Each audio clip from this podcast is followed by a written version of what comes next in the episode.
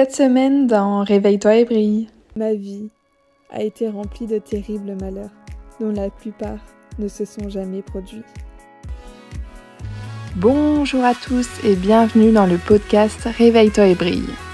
Je m'appelle Manon et à travers ces différents épisodes, on va parler de l'exploration de soi, des émotions, de psychologie, de spiritualité, bref, on va parler un peu de la vie de tous les jours Passons ensemble de l'inconscient au conscient, réveillons ensemble notre pleine puissance. Je te souhaite une belle écoute.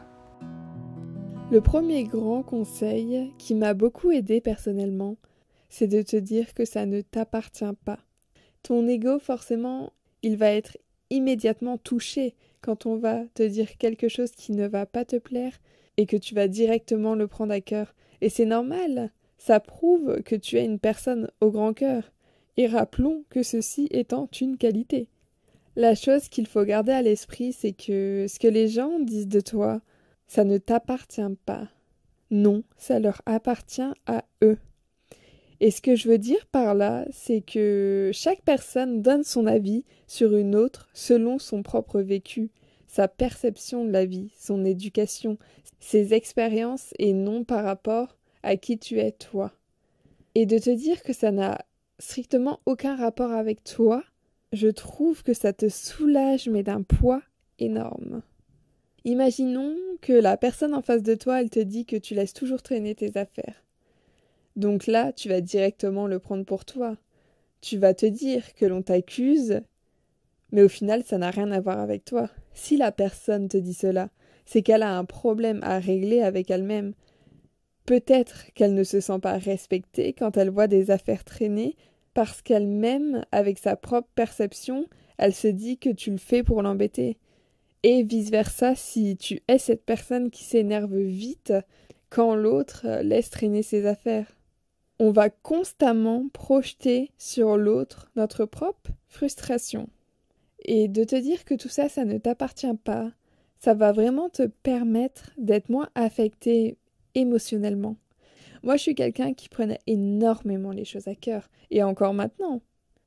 Mais ensuite, me recentrer sur moi-même et me dire que c'est la perception de l'autre, que c'est selon les filtres de l'autre, ça m'aide énormément à lâcher prise. Ça m'aide à ne pas me faire me sentir mal et de ne pas prendre les choses mal. Et c'est une chose importante à se souvenir quand on se rend compte qu'on se rend coupable des choses qui sont au-delà de notre contrôle. Juste se poser et réfléchir à la situation, au filtre, aux raisons, au contexte de l'autre. On ne sera jamais maître de ce que les autres pensent ou disent de nous. Mais on est maître de la façon dont on réagit à ces paroles, dont on réagit à ces actes si on a bien un pouvoir, c'est vraiment sur la façon de comment on va gérer tout ça. Et donc, dans ce premier conseil, ce que j'essaye de t'expliquer, c'est qu'il est vraiment important que tu essayes de réfléchir à ce qui t'appartient et à ce qui n'est pas de ton ressort. Et pour cela, je te propose de prendre une feuille et un stylo. Tu vas faire deux colonnes, une avec les choses qui te prennent la tête en ce moment et qui dépendent de toi, et une autre avec les choses qui te prennent la tête en ce moment, mais qui ne t'appartiennent pas. Voilà pour ce tout premier conseil. Le deuxième conseil que je peux te donner, c'est de te demander quelle importance ça a. Pour pouvoir prendre du recul face aux situations, face aux choses qu'on prend trop à cœur, demande-toi est-ce que cette chose que je viens de prendre à cœur, qui me fait beaucoup de mal, qui me serre la poitrine, est-ce que ça aura de l'importance dans un an, dans cinq ans, dans dix ans? Qu'est-ce que cette phrase, qu'est-ce que ce mot, qu'est-ce que cet acte aura dans ma vie comme conséquence dans quelques années? Est-ce que ça mérite de se mettre dans un tel état? Je trouve que c'est quelque chose qui permet vraiment de prendre du recul. Le troisième conseil, c'est d'arrêter de tout le temps ruminer. Alors moi, ça c'est une chose dont j'essaye de plus en plus de me détacher, c'est vraiment la rumination. Et j'en parlerai sûrement dans un autre épisode. Juste se dire que la plupart de ces malheurs, ils n'ont existé que dans notre tête. que à cause de notre capacité à anticiper, on s'est imposé des souffrances aujourd'hui pour quelque chose qu'on pensait arriver demain, mais ces choses ne sont jamais arrivées. Et cette citation, qui je cite, Ma vie a été remplie de terribles malheurs, dont la plupart ne se sont jamais produits. Je la trouve mais tellement forte. Simplement le fait de se poser la question, quand on sent qu'on va commencer à ruminer, de se demander quels sont les faits. Si une personne nous dit quelque chose, arrêtons de tenter d'interpréter cette phrase en ruminant. Et je sais que c'est compliqué, je sais à quel point ça peut être compliqué.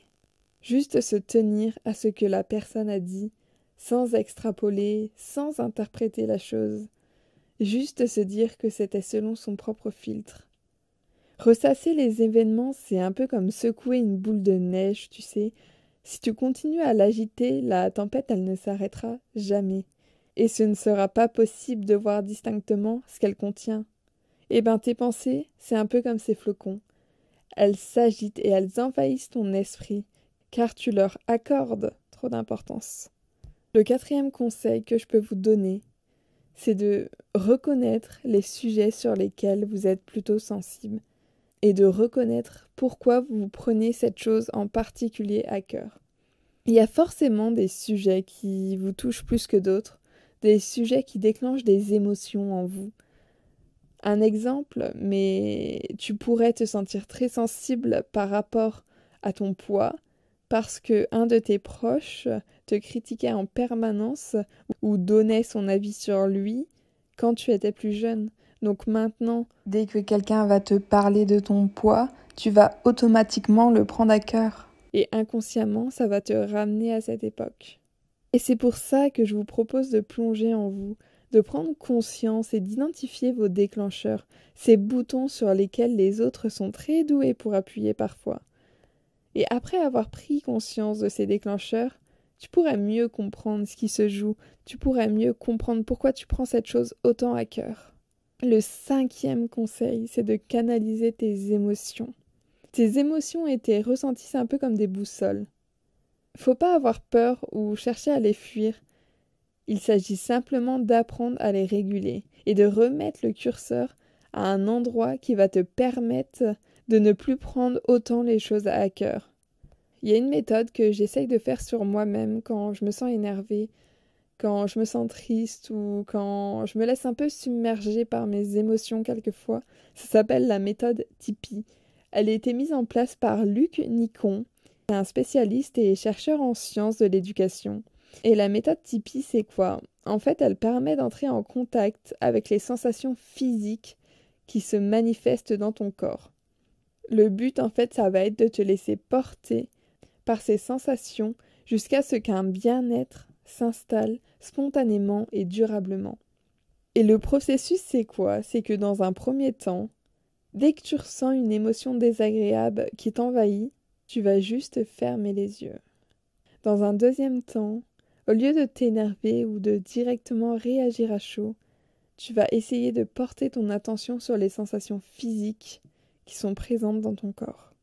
La troisième chose, c'est de ne pas chercher à contrôler la situation par le mental, mais de laisser ces sensations évoluer d'elles-mêmes dans ton corps, de les écouter sans vouloir les contrôler.